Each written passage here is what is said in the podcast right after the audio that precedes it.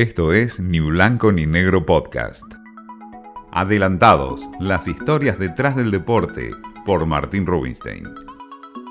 Nosotros decidimos en el comité ejecutivo y devolver a fase 1, o sea que los jugadores vuelvan a tomar, porque hay evidentemente ha habido un cierto relajamiento, que vuelvan a tomarse las medidas tal cuales eh, ocurrieron el 10 de agosto cuando volvimos a entrenar.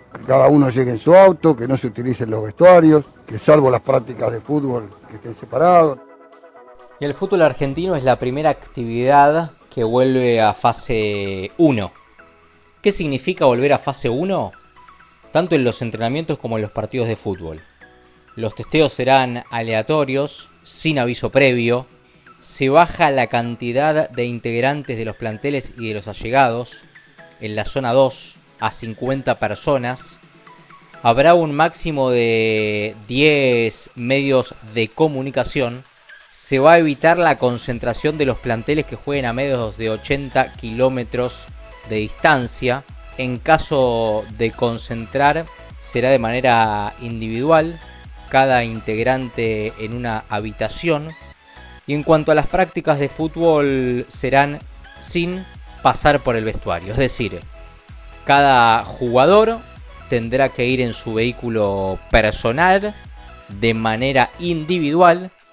Ya cambiado, tendrá que entrenar y una vez que finalice la práctica, automáticamente se sube al vehículo y tiene que irse a su casa. Lo que todavía está en duda y están discutiendo desde el Ministerio de Salud de la Nación y por supuesto también con los médicos de la Asociación del Fútbol Argentino es el tema del entrenamiento en cuanto a los grupos reducidos. Por ahora el fútbol eh, se mantiene, no hay intenciones de parar la actividad, lo que sí es tratar de hacerle entender a los jugadores profesionales que mantengan esto de la burbuja, es decir, sin reuniones, sin fiestas de cumpleaños y, sin eventos en lugares cerrados. El fútbol también se adapta a la actualidad en el país.